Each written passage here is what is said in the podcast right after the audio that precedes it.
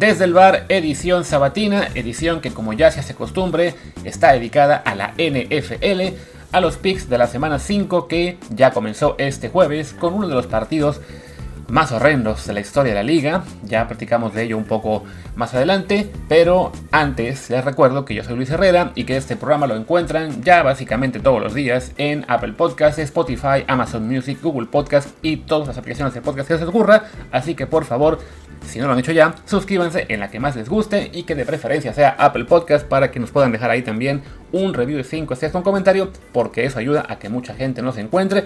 Y ahí vamos, creciendo poquito a poquito. Ya los números de octubre pintan bien, así que eh, pues dependemos también de ustedes de que esto siga creciendo y que hagamos más contenido de fútbol, de americano, de autos, como será seguramente mañana con el Gran Premio de Japón.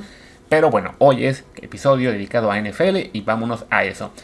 Primero, para platicar un poco de lo que fue este desastre, Denver contra Indianapolis, partido horrendo, sin touchdown, dos ofensivas espantosas, además con corebacks que es factible que algún día estén en de la Fama, pero que claramente, pues Matt Ryan parece que ya, ya está en declive tremendo y haber seguido en Indianapolis pues no, no ayudará mucho a su carrera en, adelante.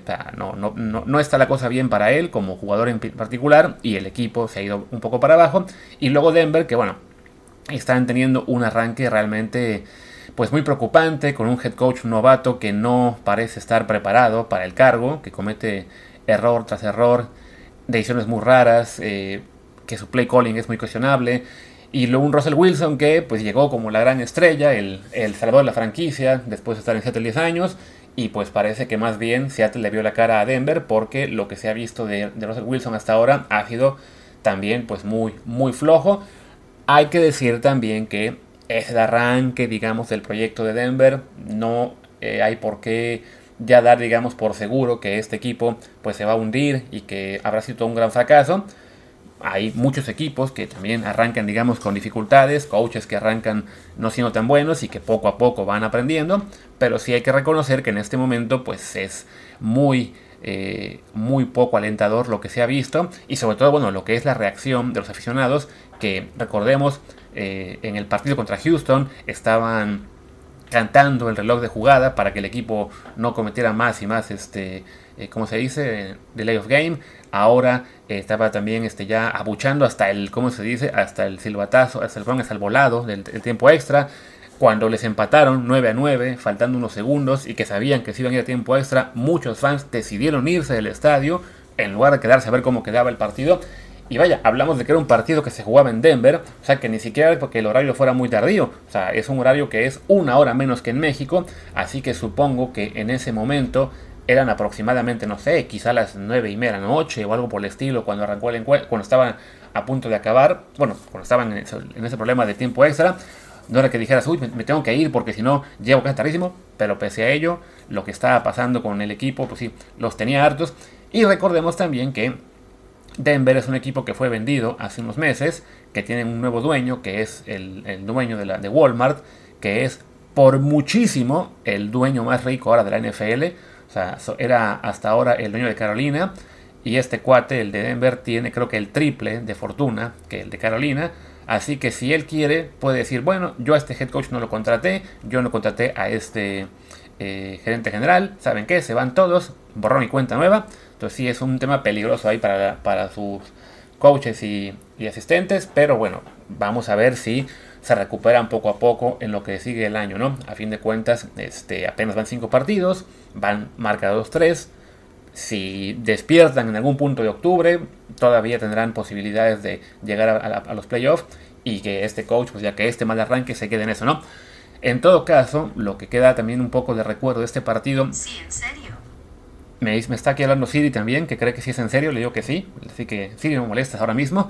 Eh, decía, ¿no? Que bueno, este encuentro, les decía, fue malísimo y, y parte de ello es el hecho de que, bueno, que se juegue en jueves que suelen ser partidos malos. Es raro que tengamos un partido de jueves por la noche que es eh, bueno.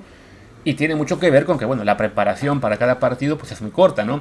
Juegas el domingo, tienes en teoría lunes de descanso, pero en realidad, bueno, en realidad es lunes de ver video, martes de descanso, practicas los miércoles, jueves y viernes. En este caso, pues tienes solamente un día de práctica, o tienes que recortar tu descanso, o tienes que recortar el tema del video. Entonces sí es un, pues una forma muy complicada de preparar partidos y lo vemos en estos jueves que siempre nos dejan la verdad pues un sabor de boca medio amargo y en el caso de este último partido fue realmente desastroso, ¿no? ¿Cómo se puede arreglar esto? Pues no se puede eliminar el partido los jueves, ya básicamente eso nunca va a ocurrir porque la NFL gana muchísimo dinero por estos juegos. Amazon está pagando creo que 11 billones de dólares, o sea, 11 mil millones de dólares por el contrato de 10 años, algo así. Entonces, evidentemente la NFL ni de broma va a sacrificar una ganancia como esta. Lo que yo creo que se tendría que hacer es eh, implementar un nuevo bye. O sea, en lugar de que los equipos tengan una semana de descanso, deberían ser dos por temporada, lo cual incluso ya se hizo una vez hace como 20 años, si no me equivoco. Y al tener ya dos semanas de descanso por cada temporada, sobre todo ahora que tienes eh, 17 partidos, que se es más consciente del tema de la, ¿cómo se dice?, de la seguridad de los jugadores, de las lesiones, de que es realmente peligroso jugar los jueves, porque también es pues menor tiempo de descanso, de recuperación. Eh, lo más práctico es, bueno, pones un segundo bye y los arrancas un poco más temprano, quizás de la semana 2 o 3, y así puedes programar que todos los equipos que van a jugar en jueves sean equipos que la semana previa descansaron. Y así, en lugar de tener 3 días para preparar el partido, tienen 10. Claro, en los byes los jugadores tienen también tiempo libre, o sea, no, no es entrenar ya toda la semana, pero bueno, sería de todos modos mucho más este, eh, viable para los equipos, pues programar bien su, sus entrenamientos, sus descansos y jugar estos partidos de jueves sin que sea un riesgo para salud y también sin que sea un bodrio como el que vimos en, Denver este jueves, ¿no? El gran punto en contra de esto, del tema del segundo bye, eh, por lo que sé, es que pues eso evidentemente haría que muchas jornadas de la temporada tengan menos partidos, como ya ocurre ahora, digamos, de la semana 5 a la semana 11 o 12, que hay 4 o 6 equipos descansando, y eso no le gusta mucho a las cadenas de televisión, sobre todo a Fox y CBS, que tienen los paquetes de partidos de mediodía, porque a esas cadenas les conviene, por alguna razón, tener este 7, 8 juegos a mediodía en lugar de que sean 3 o 4 y listo, ¿no? O sea, eso era al menos la razón que dieron hace 20 años cuando se probó y se quitó el tema del segundo bye en solo un año. Pero bueno, ahora que hay pues mucho más este también interés en que haya partidos en ventanas propias, porque así la gente puede apostar a un solo juego, hay más ojos en un solo partido en lugar de nueve. No, no duden que la NFL vea que pues le conviene más eh, pelearse un poco con Fox y CBS para que tengan menos partidos en, en fin de semana, el domingo a, mediodía, pero a cambio de eso, bueno, pues pueden participar en el negocio de, ya sea, bueno, el juego jueves ya se lo tiene Amazon de fijo, pero se puede implementar también un segundo Monday Night, se puede también incluso con un segundo bye, se podría también meter partidos los martes y miércoles, como se hizo durante la pandemia por emergencia, y en este caso a la inversa, ¿no?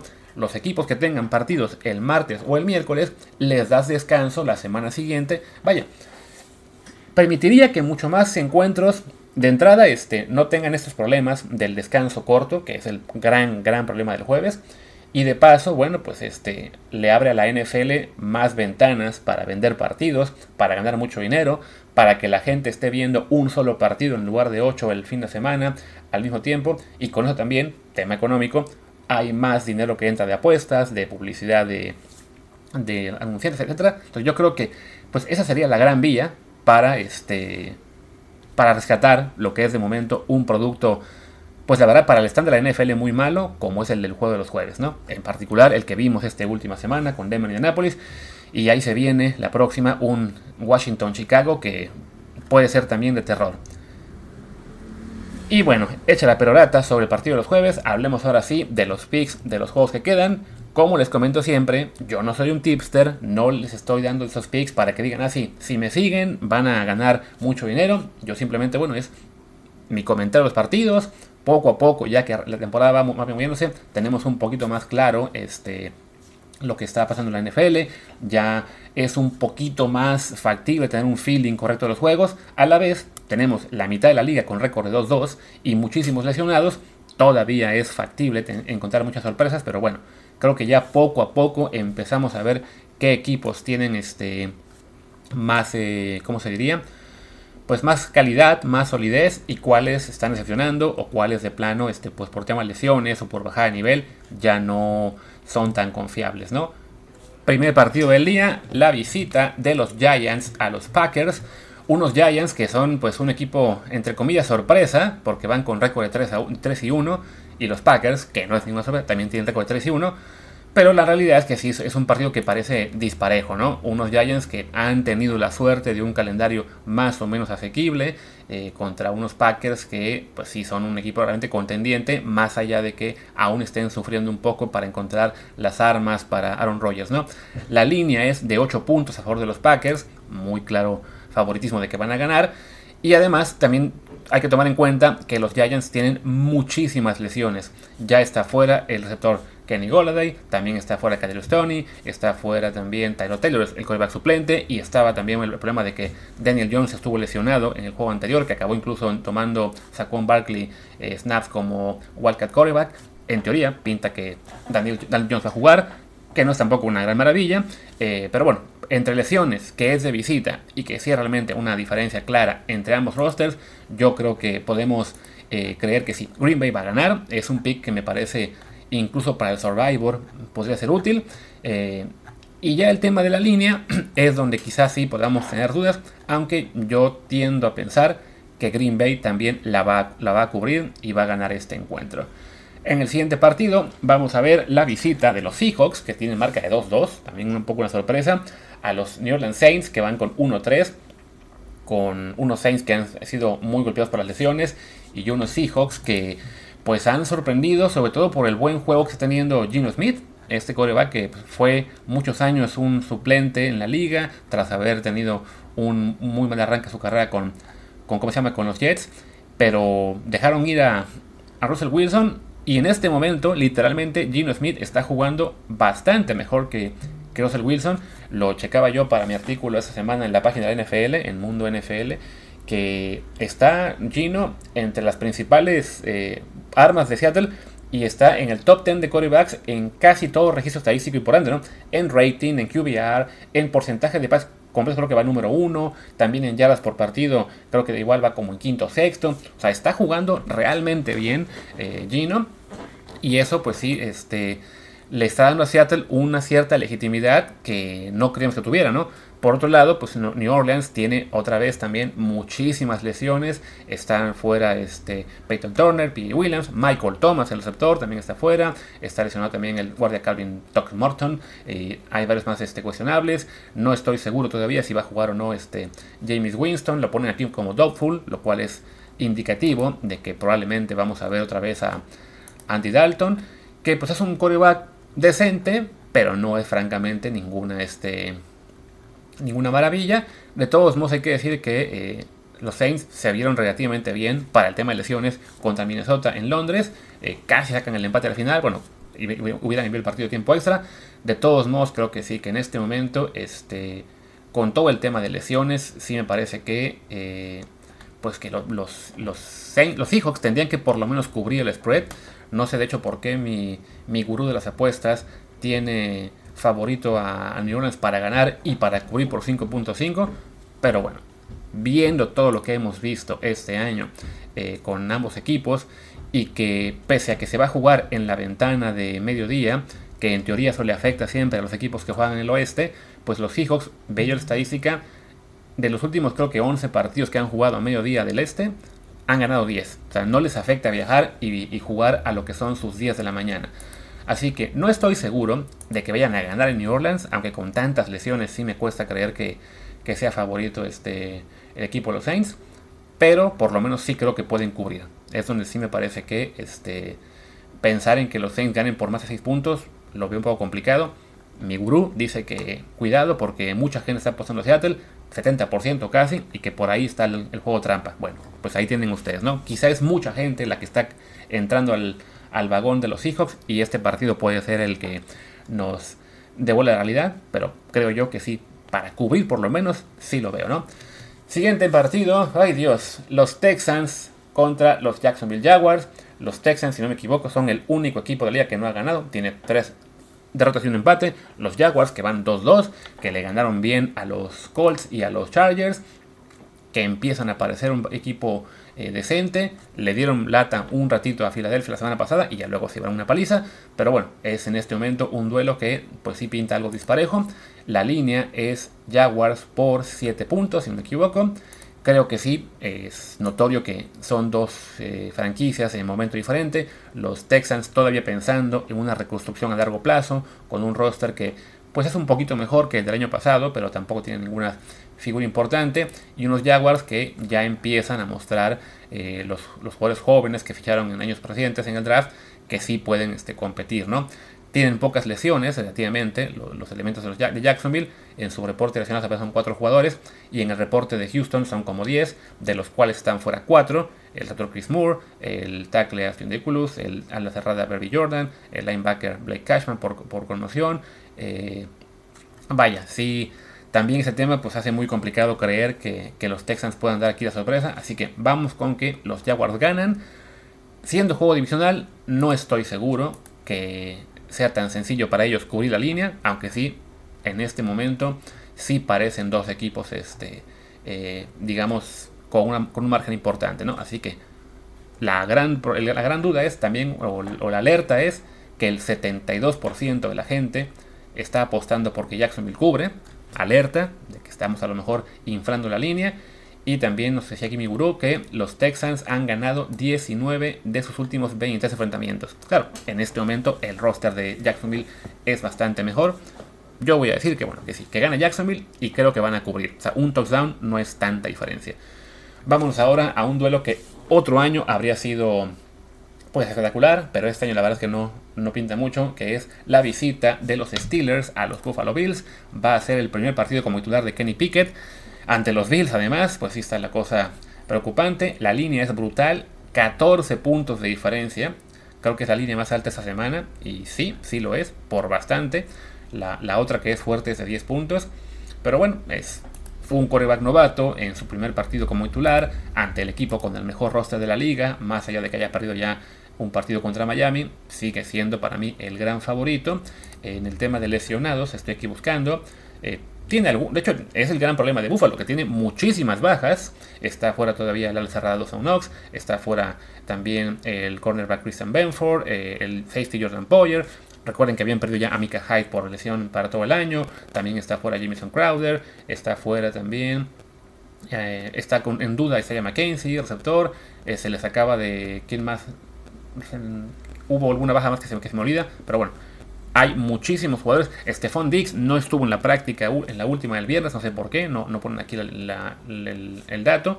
Tampoco lo ponen en duda, así que seguramente va a jugar. Pero bueno, es un equipo, el de Buffalo, al que las lesiones le están pegando muchísimo, pero que de todos modos le alcanzó la semana pasada para remontar ante Baltimore. Y unos Steelers que, bueno, perdieron con los Jets y que francamente, más allá de que no tengan muchas bajas, pues sí, este año parece una una temporada de reconstrucción y de ver qué tan bueno puede llegar a ser eh, Kenny Pickett, ¿no? Mucho mejor que Mitch Trubisky, no creo que sea. Y bueno, este, creo que es una apuesta casi segura que van a perder. De todos modos, 14 puntos de diferencia sí parece muchísimo. Hay más gente, quizá por eso, apostando a Pittsburgh. El 60% fue con los Steelers. Eh, también quizá por el recuerdo de que el año pasado, en la semana 1, eh, los Steelers le fueron a ganar a Buffalo, si no me recuerdo en Buffalo, pero creo yo que pues eso fue, digamos, una de esas locuras de semana 1 y no lo veo pasar en esta. Mi gurú dice que él cree que van a ganar los Bills por una paliza de 24 puntos, él pone, así que él sí cree que van a cubrir, pero siendo tan alta la línea, no quiere apostar. Simplemente dice que él cree que va a ganarlo, que va a ganar Buffalo y que va a cubrir, pero si por él fuera, a este partido no le mete dinero, como tampoco lo voy a hacer yo. Ahí tienen el aviso. Vamos al otro juego con línea alta, que es la de los Buccaneers, que reciben a los Tampa Bay, perdón, a los Atlanta Falcons por. Eh, tienen. Bueno, ya me hice bolas. Es Tampa Bay que recibe a Atlanta. El partido tiene una línea de Buccaneers por 10. Ambos equipos tienen récord de 2-2, increíble. Bueno, pero la verdad es que bueno, los, los Buccaneers han perdido en las semanas previas, que fue ante Green Bay y se me olvida contra quién fue la semana pasada, contra los Chiefs dos equipos realmente potentes. Y los Falcons le han ganado a quién fue. Quizá Carolina y Cleveland, si no me equivoco. Vaya, no, no son rivales que uno eh, tenga ahí este, una, pues quizá fue Seattle también, no me acuerdo bien. El chiste es que, bueno, no, no, ha ganado partidos de tanto nivel, entonces son récords similares, pero muy engañosos. Creo que más allá de que los Bucks tuvieron muchos problemas de lesiones en semanas previas, ya poco a poco parecen estar saliendo de esa, de esa problemática, aún con jugadores que están fuera, aún está fuera Kim Hicks, tampoco va a jugar Cameron Braid por conmoción, tampoco va a jugar Logan Ryan, eh, pero ya el resto se empieza a recuperar. Eh, ya, está Mike Evans también disponible. Parece que también va a estar Chris Godwin. Eh, también puede que esté Julio Jones, aunque aún está cuestionable. Pero bueno, ya es un roster mucho más este, sólido el de los el de los Buccaneers ante unos Falcons que no van a contar con Kyle Pitts, su ala cerrada, que es pues una de las grandes y pocas estrellas del equipo. Tampoco van a contar con Cordarel Patterson, que eh, está en la lista de lesionados por unas cuatro semanas. Así que entiendo por qué la línea está en 10 puntos.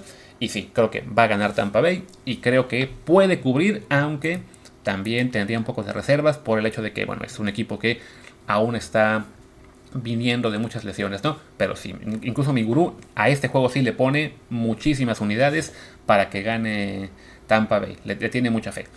Al que creo que no le tenemos tanta fe es al que sigue, que es la visita de los Chicago Bears a los Vikings de Minnesota. La línea es Vikings por 7.5. Unos Vikings que tienen marca de 3-1, pero pues es una marca pues un poco engañosa porque pues no se ven tan tan fuertes, ¿no? Sí, le ganaron a Green Bay en la semana 1, pero Green Bay suele ser un equipo que falla mucho en la semana 1. Le ganaron la semana pasada a New Orleans en Londres, pero bueno, era juego en cancha neutral. Eh, los Saints con muchos lesionados. Se tuvieron suerte de que el gol de campo del empate pegó en el, en el palo dos veces y no entró. Antes le habían ganado Detroit, un partido en el que los Lions la regaron al final en sus decisiones. O sea, ese récord de 3-1 de Minnesota se ve algo flojo. Por otro lado, el récord de 2-2 de Chicago se ve quizá aún más flojo porque es un equipo que debería estar peleando por lo que es la, el primer pick del draft y de algún modo ha conseguido ganar partidos. El de San Francisco, con mucha suerte, con una, con una tormenta espantosa en Chicago ese día. Y luego el de Houston, pues bueno, ante Houston, entonces también hay que tomar eso en consideración, ¿no? Yo creo que es relativamente seguro pensar que va a ganar Minnesota. Eh, no estos equipos no tienen tantos lesionados, el reporte está más o menos limpio, eh, más allá de la gente que esté, como se dice, ya, en lista de reserva lesionados, pero bueno, son, rosters un poquito más sanos en este momento.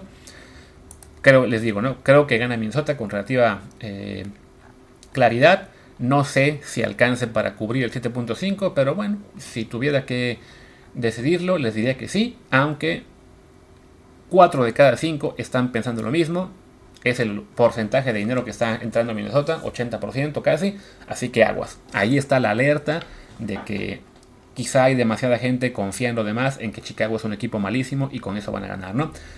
Vámonos ahora a la visita de los Titans a los Commanders.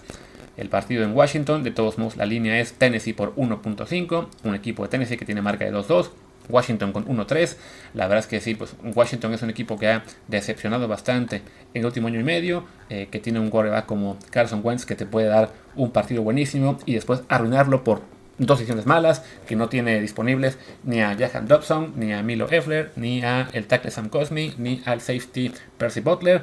También está en duda quién más, el ala cerrada Logan Thomas, está en duda el linebacker David Mayo y por Tennessee está fuera el safety Manny Hooker por conmoción, el linebacker Sam Cunningham, el linebacker Bob Dupree también, que es importante, un pass rush importante ahí. También están fuera más linebackers, Joe Jones y Ola Adeniji. También está fuera el, receptor novato Traylon Borks, que era pues, su, suplente de AJ Brown. Son muchas lesiones las que tiene aquí Tennessee, entonces por ahí está el peligro, ¿no? Creo que más allá de que frente a frente sí parece mejor equipo el de los Titans, tantas lesiones sí este, les puede acabar costando, ¿no? Siendo una línea, de todos modos, que arrancó en 1.5 para los Titans. Eh, déjenme ver ahora cuánto quedó, porque quizá cambió. Ahora está ahora está menos 1 nada más. se, ha apretado. Y pues sí, creo que es el indicativo de que es el, el, juego o uno de los juegos más cerrados de la semana. Más allá de que todo mundo, por alguna razón, está apostando por Tennessee, ¿no? Quizás simplemente por lo que es el recuerdo de qué equipo por el nombre de los equipos, pero eh, pues sí, los. Y que los Titans vienen de ganarle a, los Colts de Tennessee, un partido, digamos, que impresiona más que lo que ha hecho Washington en las últimas semanas, pero sí hay que recordar, tienen demasiadas lesiones los Titans y por ahí eh, puede haber una posibilidad de que gane Washington. Así que si en algún partido voy a decir que gana el underdog, pues tiene que ser en este, en el cual el underdog lo es por apenas un punto, así que voy con victoria de Washington, por lo cual además cubrirían el spread. Siguiente partido de mediodía, los Dolphins visitan a los Jets. Yo lo que quiero aquí es que se caiga el estreno encima de los dos, porque evidentemente son, rivales de los Patriots, pero como no va a pasar, espero, pues les digo que la línea es Dolphins por 3, unos Dolphins que son en este momento pues ya un equipo sólido de la NFL, que va con marca de 3-1, que más, bueno, que no va a contar con Tua Tango, Tango Bailoa, que es su gran, digamos, su gran ausencia, aunque a la vez hay que decir que si bien estaba jugando bien, de Tua a, a ¿cómo se llama? a Teddy Water, pues tampoco veo yo tanta diferencia como que pueda marcar ahí sí un, un declive importante de, de unos Dolphins que a fin de cuentas pues tienen muchísimas armas a la ofensiva, más allá del coreback, ¿no? Está también, este, en, está fuera también el ala cerrada Citan Carter, que no es muy importante, también por conmoción además. Y en, y en teoría están en duda eh, Tariq Hill, Jalen Waddell y algunos más, eh, también el tackle Teron Armstead, pero ellos se espera que jueguen, que, todos ellos puedan jugar. Y por el lado de los Jets está fuera el linebacker Quincy Williams, el tackle Max Mitchell, está en teoría en duda Zach Wilson, pero va a jugar, lo mismo que el corredor Brice Hall. Eh, Recordemos, los Jets tienen de ganarle a Pittsburgh hace una semana con un buen regreso, en lo que fue ya también el regreso de Zach Wilson a la alineación. De todos modos, yo creo que sí, son equipos en momento distinto de su, de su reconstrucción. Miami ya un equipo contendiente a playoffs definitivamente, que insisto, no pierde mucho al caer Tua Tango Bailoa y que juegue Bridgewater, que es un coreback, bueno, ya no un estrella, bueno, nunca fue una estrella de la liga, pero que es un tipo que fue selección en primera ronda, que tuvo buenos años en Minnesota, luego la lesión esta pues le fastidió la carrera, pero que ha, ha jugado relativamente bien, incluso en Carolina hace dos años, creo yo que puede jugar unas semanas eh, y ser un buen eh, titular, y unos días que todavía creo yo no son un equipo a vencer, más allá de que pues, hayan tenido esa victoria ante, ante los Steelers y también ante Cleveland hace unas semanas. En ambos casos eh, pudieron haber perdido y nadie se hubiera sorprendido, ¿no? O sea, fueron juegos cerrados en los cuales ellos acabaron este, ganando, ¿no? De todos modos, bueno, la gran duda con Miami sería un poco el tema de lesiones, por también por Shaven Howard, que, que practicó muy poco en la semana, y el tema de que los decían que los receptores tampoco practicaron mucho, pero creo yo que si van a jugar, deben estar relativamente bien, y como el 80% de la gente, también me voy con Miami. Mi gurú dice que cuidado, que él sí cree que Miami va a ganar, pero apenas por un punto, o sea que los Jets pueden cubrir. Pues no sé, ahí está el, aviso, ¿no? Cuidado porque si este, siendo mi juego divisional, luego los Jets pueden dar alguna lata, pero yo voy con Miami. Y el siguiente partido, otro, un, duelo de equipos que van con marca de 2-2 y que en ambos casos pinta decepción, los Chargers y los Browns. El juego es en Cleveland, la línea de todos modos es Chargers por 2.5. Pues qué decir, unos Chargers que la verdad parecían este, candidatos al Super Bowl este año, pero que han tenido muy, muy mala suerte con las lesiones. Realmente les ha pegado muchísimo este año. Ya perdieron al tackle Rashawn Slater. También tuvieron que mandar a la lista de lesionados a Joey Bosa. Eh, y se me olvidan más nombres. Estoy aquí buscando la, página de sus lesiones. Como son tantas, aquí aparece. Está fuera el, el Allen también, que ya lleva como pues casi un mes que no puede recuperarse del hamstring que tiene. En fin, está la cosa ahí preocupante para ellos y unos, unos Browns que podían ir 4-0, pero dejaron ir partidos ante los Jets y ante los Falcons. En el caso del de los Falcons, también un juego en el que se pasó este, quizá ser más atento a eso. Tenían muchísimos lesionados en defensiva. La mayoría ya practicaron más esta semana, pero aún este, pues queda esa, esa duda de si van a estar o no disponibles para el partido o no. De momento, el reporte de lesionados deja mucho más limpio a Cleveland que a los Chargers. Eh, también el problema es que, bueno, como es un partido en el que juega Justin Herbert contra Jacoby Brissett, pues parece obvio apostar por, por Justin Herbert. Pero bueno, Brissett ha jugado bien en lo que cabe, está haciendo un buen trabajo como relevo temporal de Deshaun Watson. Y siendo el partido, creo que en, en, Cleveland, no me sorprendería que lo ganen, ¿no? Sobre todo que bueno, los Chargers nos han acostumbrado a ser un equipo que promete, promete, promete y promete y decepciona. Este, entonces, pues uno no está, este, no puede confiar en ellos, ¿no? Veo aquí también ya con que Miles Garrett siempre no va a jugar otra vez, que es un, una, este, bueno, es un reporte de Adam Schefter, pero a la vez Garrett no aparece en el reporte de lesionados, esto es una cosa extraña, pero bueno, este, si no juega Miles Garrett, por ahí se empareja un poquito más la cosa. Si sí juega, y de todos modos, este, creo yo, yo iría con Cleveland, que como underdog en casa, pues es ahí muy apetitoso. Y me iré con que no solamente van a cubrir, sino que van a ganar el partido. Y vamos ahora pues a mi juego favorito, el de los Patriots, que en este caso pues no es un juego muy bonito. Reciben a los Lions, un partido en el que ambos equipos tienen marca de 1-3. Qué dolor es eso. La línea de todos modos pone a los Pats como favoritos por 3, por puntos, pese a que no está Mac Jones, a que Brian Hoyer salió conmocionado la semana pasada y por tanto tampoco va a estar, ya lo, lo mandaron a lista de lesionados. Es muy factible que va a jugar el novato Bailey Zappi. Eh, Mac Jones está eh, dudoso, pero la verdad es que no, no, no parece que vaya a jugar. Es, demasiado pronto tras la lesión que subió en el tobillo. Y bueno, se enfrenta eh, New England a una, una, ofensiva como la Detroit que gana muchísimos puntos, ¿no? El problema para Detroit es que su defensiva es horrenda. Entonces yo creo que en este caso el, gran factor diferencial puede ser Bill Belichick, que la semana pasada ya mantuvo a los Patriots eh, muy cerca de Green Bay pese a que estaba enfrente a Aaron Rodgers, pese a que se lesionó Brian Hoyer a medio partido, y que estaba el novato ahí debutando y todo, y los Pats con buena defensiva y una ofensiva, digamos, práctica, sin hacer eh, nada espectacular, fueron avanzando, mantuvieron el juego cerrado, entonces creo que en este caso la defensiva de los Pats es la clave para mantener a raya a la ofensiva de, de los Lions, que si bien genera muchos puntos, también comete muchos errores, y creo que siendo Belichick contra, contra Detroit, contra Jared Goff, a que además recordemos, pues lo, hizo casi casi llorar en aquel Super Bowl que le ganaron a los, a los Rams. Me voy a ir con los Patriots, con que cubren. Simplemente, bueno, el aviso es, recuerden, yo soy fan de los Pats, entonces no siempre mi, visión del partido está completamente limpia de vallas, ¿no? De todos modos, Detroit tiene muchísimos lesionados. Eh, el actor Quinton Cephus, también DJ Shark, también el tackle Matt Nelson, el, el tackle defensivo John Kaminsky, está también en duda Evan Brown, Chris Board, también está en duda quién más. Bueno, estuvo lesionado un poco TJ Hawkins, aunque sí iba a jugar.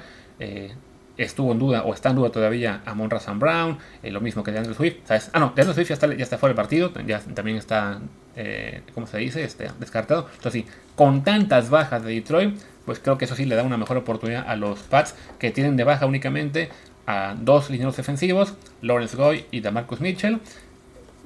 pesa un poquito, y claro, también la baja de, Mac Jones, pero creo que sí este, van a poder presentar un roster eh, más competitivo y que pueden sacar el partido y ganarlo cubriendo el spread, que les digo son apenas 3 puntos, ¿no? Y bueno, ahora ya vamos apurándonos, que ya este programa es muy largo. Vamos con los partidos de la segunda tanda, la tanda tarde. Empezamos con los, los 49ers que visitan a los Panthers en Carolina, pero de todos modos la línea es 49ers por 6.5. Unos 49ers que tienen una marca muy rara de 2-2, siendo quizá de los 5 mejores equipos de la liga. Pero bueno, perdieron aquel partido ante Chicago en la, tormenta y luego el de Denver de Sunday Night este, con un juego terrible de Garópolo. Garópolo ya empezó a jugar un poco mejor la semana pasada se acordó que básicamente lo que tiene que hacer es dársela a Divo y que Divo resuelva, y si no a Divo, a George Kittle, y si no a Brendan Ayuk. O sea, tiene tantas armas San Francisco a la ofensiva y a la defensiva que mientras Garoppolo no cometa errores monumentales una y otra vez, lo cual puede pasar, es capaz de hacerlo, pero mientras no lo haga, van a ganar. Y van a ganar fácil. Este, por lo que veo, la, línea original del partido era menos 3 y ha ido subiendo, subiendo, subiendo. De que claramente, pues sí, mucha, mucha gente tiene mucho más fe a los 49ers. Yo también creo que van a cubrir los, este, ¿cómo se dice? Los Panthers son un equipo eh, competitivo a veces, pero que no termina de cerrar partidos y que en este caso sí creo yo que no tienen oportunidad ante un equipo mucho más fuerte, ¿no? Eh, además, bueno, ya hay mucho, muchas críticas sobre Baker Mayfield, el coreback que llevó este año de Cleveland, que está jugando muy muy mal. Quizá debió hacer lo que hizo Garoppolo de aguantarse en Cleveland el coraje de que lo querían correr y quedarse como suplente de, de Deshaun. Total que hubiera jugado casi toda la temporada y pudiera lucir. Se quedó, se prefirió irse, se va a Carolina, no está jugando bien. También, perdón, tiene algunas bajas el equipo de los Panthers. tiene muchas bajas el equipo de 49ers, pero pese a ello creo yo que este sí es un roster muy superior, un coach superior también y creo que van a ganar y van a cubrir esta línea. Les digo que ahora mismo están 6.5, seguramente va a subir un poco más todavía, pero por lo pronto yo creo que ganan. Mi gurú cree que los Panthers cubren, aunque pierden. No sé, vamos a. Yo me quedo con que sí ganan y cubren los 49ers. Otro partido que parece disparejo, la visita de los Eagles a los Cardinals. Los Eagles, que son el único invicto de la liga, marca de 4-0, son favoritos por 5 ante unos Cardinals que pues son un equipo, la verdad, muy inconsistente y que básicamente dependen de que Kyler Murray se ponga on fire, que lo puede hacer, lo hizo ya ante, ante los Raiders y también ante quién fue, ante Cleveland creo, ¿no? La semana pasada. No, no, no fue Cleveland, ¿contra quién fue? Ya olvidé quién, qué partido era. Arizona perdió con, cuando le ganó a... Ya recordaré en los próximos minutos, pero bueno, lo que importa es que básicamente... Ah, fue contra Carolina precisamente. lo que importa es que es un equipo que básicamente depende de eso, ¿no? De que Kyler Murray se encienda, tenga un buen cuarto o dos, pero fuera de eso tienen muy poco realmente para, para competir, ¿no? Y los Eagles, que tienen en este momento uno de los mejores rosters de la liga, tienen también un reporte de lesionados bastante amplio. Está fuera el pateador Jake Elliott, está fuera el cornerback Avonte Maddox, está fuera también el linebacker Patrick Johnson. De ahí en fuera, muchos jugadores que tuvieron participación limitada en práctica, pero casi ninguno aparece como duda real para... Ah, no, también ya está fuera el tackle Jordan Mailata, eso es un punto importante, el tackle izquierdo. De todos modos, pues uno ve luego la lista de Carolina, y está fuera el guardia Max García, el pateador también, también el pateador Max Prater. Es un, es un partido en que tendremos dos pateadores suplentes, cosa chistosa. También está fuera el tackle defensivo Rashad Lawrence, está fuera el linebacker Nick Vigil y también muchísimos jugadores más en duda. Entonces, pues aquí sí creo yo que los Eagles van a seguir siendo un este una máquina. No sé si les alcance para cubrir, porque sí es un partido, digamos, un poquito trampa al ser de visita ante un equipo como Carolina, bueno, como Arizona, en el cual Kyler Murray se puede encender dos partidos, un par de cuartos y acercarse, pero yo creo que sí, que ganan y que cubren este, este encuentro ante Cardinals. Después vámonos a la visita de los Cowboys ante los Rams. Cosa chistosa, los Cowboys tienen marca de 3-1, los Rams de 2-2, y pues uno pensaría que los Rams, siendo el campeón, son mejor equipo. También también lo piensa la línea, que pone 5.5. Pero bueno, el récord dice otra cosa. De los Cowboys hay que decir que tiene una muy buena defensiva. Que Cooper eh, Rush, el, suplente de Jack Prescott, pues lo ha hecho bastante bien como suplente, sin cometer muchos... Bueno, comete errores, pero no se ven tanto. Eh, no han influido para que Dallas pierda partidos. Y bueno, ha ganado ya los tres que ha tocado, ¿no? De todos modos, creo yo que este, pues sí, los Rams, que tienen el problema de igual de, varias bajas, está, tienen dos bajas en la línea ofensiva, que es el, gran punto débil, ¿no? Que la línea ofensiva es un desastre, eso hace que le peguen mucho a Matthew Stafford y los pone en problemas. Eh, de todos modos, creo yo que sí les debe alcanzar para ganar a unos Cowboys que, digamos, pues han tenido un poco de suerte en cuanto a que los rivales que han enfrentado sin Dak Prescott no han sido de tanta exigencia. El último fue Washington, un partido digamos fácil. Antes de eso creo que fueron los Giants. Y el que sí fue un poco más destacado fue el de Cincinnati. Pero sí creo que estos Rams son de otro calibre y me parece que van a ganar este encuentro. Lo de cubrir el 5.5 no estoy tan seguro. Pero me parece que sí, este, eh, vaya, que pueden hacerlo, ¿no? Así creo que son equipos, sobre todo, que al no estar Prescott, en algún punto los errores de Cooper Rush se van a notar más y, van a beneficiar en este caso a Los Ángeles. Vamos ahora al, juego de domingo por la noche, al Sunday Night. Los Ravens y los Bengals, duelo de la AFC Norte. Es en Baltimore, que es favorito por 3.5. Unos Ravens que vienen de este, dejar ir una victoria que parecía ya casi en la, en la bolsa ante Buffalo, pero bueno, era Buffalo. Y unos Bengals que arrancaron mala temporada con 0-2, pero que ya se han ido recuperando poco a poco. Ya están con marca de 2-2. Empatados ambos aquí en la división. También este con, con Cleveland, si no me equivoco. Pero bueno, pues aquí la clave es las lesiones también. Y Baltimore tiene bastantes. Eh, aunque no son, digamos, jugadores quizá tan este, relevantes. tienen a Lamar Jackson, que es lo que cuenta. En el caso de los Cincinnati, no hay ninguna baja destacada en principio. Es un reporte relativamente corto. Entonces, pues toca irse con que el año pasado eh, Joe Burrow jugó muy, muy bien ante Baltimore. O sea, en dos partidos les lanzó para casi mil yardas. En solo dos partidos. Y pues ese tipo de detalles no se puede olvidar, ¿no? O sea, algo tiene este match-up que le es muy favorable a Joe Burrow, ¿no?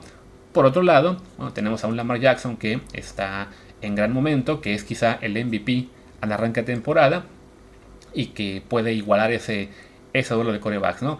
La verdad es que sí está, eh, es un partido muy parejo, a diferencia del jueves que fue nefasto, este de domingo de la noche debe ser muchísimo mejor. El, factor quizá diferencial sea que si tienen lesiones en, lo, en, los, en el cuerpo de receptores los, Ravens, pero no, está disponible Rashad Bateman, Así que por ahí, por ahí es donde se puede ir el favorito Cincinnati. La línea es 3 puntos, se decía, ya no, 3.5 a favor de, Baltimore, así que me tienta pensar en que, en que los Bengals la pueden cubrir, incluso perdiendo, pero únicamente por 1 o 3 puntos, entonces con eso me voy. Al ganador, pues por ser local, quizá, eh, perdón, Baltimore, pero les digo, está, está muy, muy parejo este encuentro, ¿no? Y el que no está parejo es el Monday Night, en el que es la visita de los Raiders a los Chiefs. Unos Chiefs que son una máquina, son creo que junto con Filadelfia y Buffalo los tres equipos que se han visto realmente bien esta temporada, más allá de que ya haya perdido eh, Buffalo con Miami y en caso de Kansas City con Indianapolis, un partido increíble que no se entiende cómo cómo lo dejaron ir. Pero bueno, ante Las Vegas, un duelo adicional, un duelo en el que Las Vegas, en los Raiders, en la era Joe Gruden, este, John Gruden, les, les complicó la vida, eh, pero que creo yo que igual son equipos en momentos distintos. Unos Chiefs que son grandes candidatos a ser campeones, que le pasaron por encima a Tampa Bay la semana pasada que hicieron 41 puntos ante una defensiva de Tampa que es entre las mejores de la liga y que por lo general lo hace muy bien ante los Raiders también. el gran problema para, los Chiefs ha sido que la ofensiva de los de las Raiders les hacía también mucho daño. En este caso, bueno, la ofensiva de los Raiders con George McDaniels todavía no, no agarra vuelo. La conexión entre, ¿cómo se dice? Entre David Carr, perdón, Derek Carr, el hermano menor, y, y Davante Adams todavía, todavía no acaba de cuajar está en duda el tema de si Hunter Renfro va a volver o no por el tema de las conmociones. Parece que ahora sí va a poder jugar. Eh, también estaba un poco en duda Darren Waller, pero también participó en práctica bien la última, el último día. Entonces, pues es un duelo en el que en principio hay, hay pocas bajas, más allá de quien ya está en lista de lesionados. Y bueno, pues si están los rosters más o menos completos, me tengo que ir con quién es mejor, que es sin duda Kansas City, que creo que va a ganar. Y ya lo de cubrir o no, pues que siendo 7 puntos, sí me cuesta eh, mm, tener fe del 100% en, en, Kansas, porque bueno, si bien ante Tampa Bay ganaron por creo que 17, si fue una, una gran paliza, pues la historia reciente de que con los Raiders sufren y a veces pierden, me hace pensar que puede haber también por ahí un backdoor cover y que si bien gane Kansas City, pues que acabe Las Vegas cerrando el marcador, ¿no? Así que mi, mi recomendación insistiendo que no soy un tipster y que simplemente pues, comento esto porque me gusta y lo digo con ustedes, es que creo que gana Kansas City, pero que Las Vegas podría cubrir. Y bueno, pues ya con eso acabemos este episodio de Pix, que yo intento hacerlo más corto y me sale más largo cada vez, creo. Pero bueno, pues ya que se le va a hacer, ¿no? Espero que no estén ustedes hartos de escuchar mi voz por casi ya 3 cuartos de hora. Cerremos una vez. Mañana recuerden tenemos Fórmula 1, así que sigan el canal del Telegram desde el bar POD. Ahí va a estar también el Gran Premio con Checo Pérez y la posibilidad de que sea campeón Max Verstappen. Por lo pronto, yo soy Luis Herrera, mi Twitter es arroba LuisRHA y el del programa es también desde el bar POD, desde el bar Pod. Pues gracias y seguramente hasta mañana con Fórmula 1. Chao.